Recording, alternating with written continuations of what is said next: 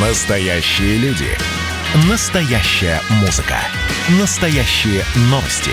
Радио «Комсомольская правда». Радио про настоящее. 97,2 FM. эм. Как дела, Россия? Ватсап-страна! Адвокат Михаила Ефремова, теперь уже, наверное, бывший адвокат, э, можно так говорить, Альман Пашаев сообщил, что его работа с актером Михаилом Ефремовым закончилась после приговора. Продолжится ли она дальше, решать Ефремову. В то же время Эльман Пашаев пояснил, что апелляционную жалобу на приговор Пресненского суда должен подавать именно он, как защитник Ефремова на судебном процессе. Я сейчас работаю над развернутой жалобой. Через два дня подам ее в Мосгорсуд, сообщил Пашаев. Насколько известно, сам Михаил Олегович работой адвоката недоволен.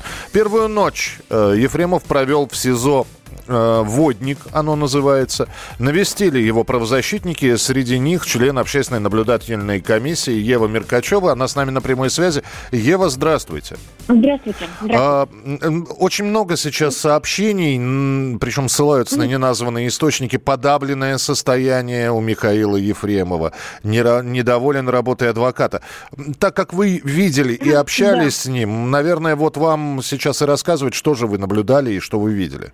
Да, мы на самом деле пришли вчера к нему утром, и так получилось, что когда мы заходили в СИЗО, из него выходил адвокат Пашаев. Он был очень довольный, радостный. Вот сам Ефремов при этом был после этой встречи, либо же в принципе, ну, я бы сказала, так, в в печальном настроении. А, Встреча с адвокатом заняла 10 минут, как мы поняли, и вообще Ефремов м, не смог до конца, наверное, вообще сообразить, почему пришел Пашаев. По его словам, он думал, что вся, весь контракт уже завершен на момент приговора, что все уже дополнительных каких-то э, он документов он не подписывал на защиту Пашаева. И почему он явился, ему было непонятно. А Ефремов сказал нам так, а, что, конечно же, адвокат обещал одно, а получилось на выходе совершенно другое. И вот я сейчас цитирую дословно фразу Ефремова.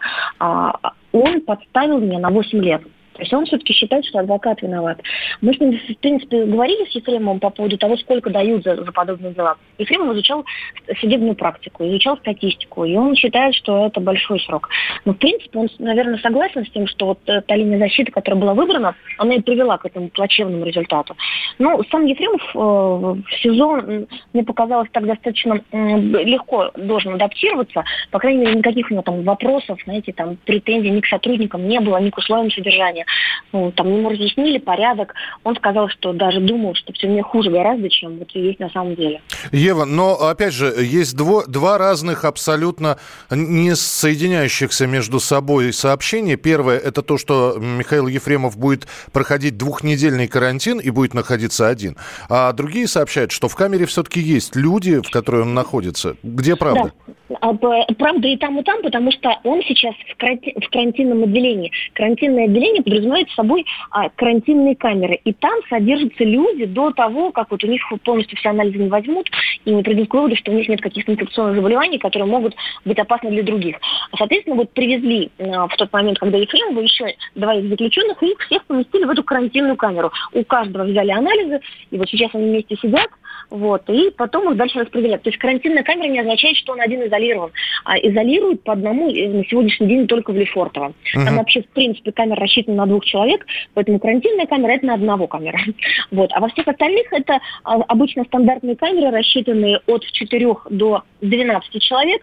И вот всех новеньких туда сводят, вот они занимают эти помещения, они там сидят. Обычно на- до пандемии это, это было по- порядка 10 дней. Ча- часто, когда брали анализы быстро, а, в первую очередь это флюорография, конечно, потому что туберкулеза все боятся.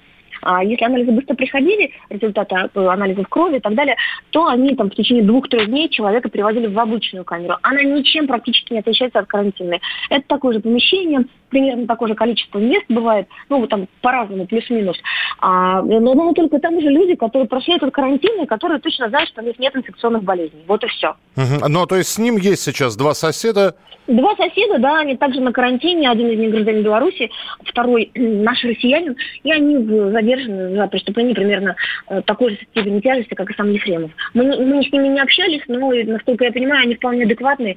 По крайней мере, когда мы спрашивали про соседей, Ефремов сказал, что ну, парни как парни, нормальные. Вот. Мы спросили, там, может быть, он хочет с ними поиграть в нарбы, в шахматы, шашки.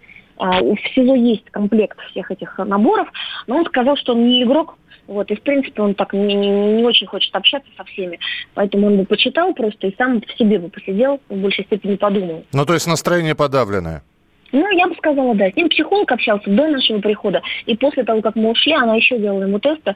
Вот. Э, но я, я думаю, что никакой там клиники нет. Клиники имеется в виду прям какой-то психопатии там, или депрессии тяжелой. Но, но человек э, раздавлен, раздавлен в первую очередь, конечно, приговором. Может быть, он раздавлен тем, что он сам себя вел каким-то образом, да, и это привело. Может быть, вдруг вот э, адвокат создавал ему такую реальность, что говорил, вот если ты будешь вот говорить вот такое, даже то, что противоречит там, твоей совести, да, твоей порядочности, но именно этот путь приведет в конечном итоге к тому, что ты получишь там минимум. Угу. И он, может быть, в это верил свято, понимаете, поступал со своими какими-то принципами. А по факту получилось, что он потерял уважение людей и общества и, и получил максимум из того, что, в принципе, можно было. И еще один вопрос, Ева. Э, сейчас будут апелляции, там будет ли новый адвокат, будет ли Ильман Пашаев, как вы сказали, с довольным видом он выходил из камеры Ефремова. Это э, пусть разбирается семья Михаила Олеговича.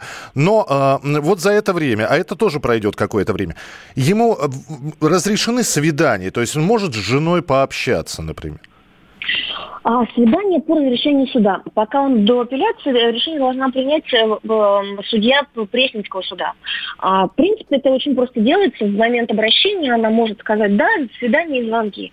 А, я не знаю, как это будет на самом деле. А, он, в принципе, тоже может обратиться из СИЗО, но это более долгий путь, пока начальник заверит его обращение, пока он отправится в суд. Проще, конечно, чтобы семья пришла, и на месте получила уже такое разрешение. Я не думаю, что есть повод какие-то причины веские у судьи запретить звонки То есть и свидания. Можно либо свидание, либо э, телефонные звонки, там какое-то количество в неделю, да? Да, да, да, да. Можно и то, и другое. Можно и то, и другое. Судья дает разрешение прямо на каждый конкретный звонок, на каждое свидание. То есть она, например, выпишет два разрешения на звонки, там два разрешения на свидание. А, и там указывается, кому конкретно он будет звонить. Там телефон жены указывается, к, э, статус ее, да, там, либо же если родственная связь какая-то, там, сестра, например. Сестра сейчас очень переживает, кстати, за Ефремова. Она хочет тоже ему звонить.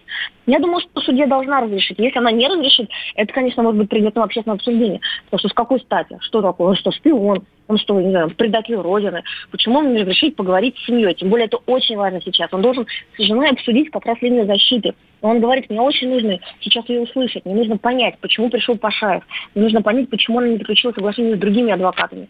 Он все это, вот, в общем, нам задавал все эти вопросы с тем, чтобы мы, я думаю, транслировали это. То есть он удивился, что к нему пришел Пашаев, да? Конечно, конечно. Я же вам сразу сказал, что он очень удивился. Ясно. Ева, будем следить за развитием событий. Спасибо за информацию. Спасибо, что рассказали все. Ева Меркачева, член общественной наблюдательной комиссии. Ну, я ничего не буду говорить про господина Пашаева. Удивительной гибкости человек, конечно. Удивительнейший. Начало. Это действительно история, которая будоражит. Так вся страна обалдела. И Россия родина слонов, она от океана до океана, да. И мы, мы всегда правы, мы никогда не сдаемся. И самое главное, что же будет дальше? Комсомольская правда. Это радио.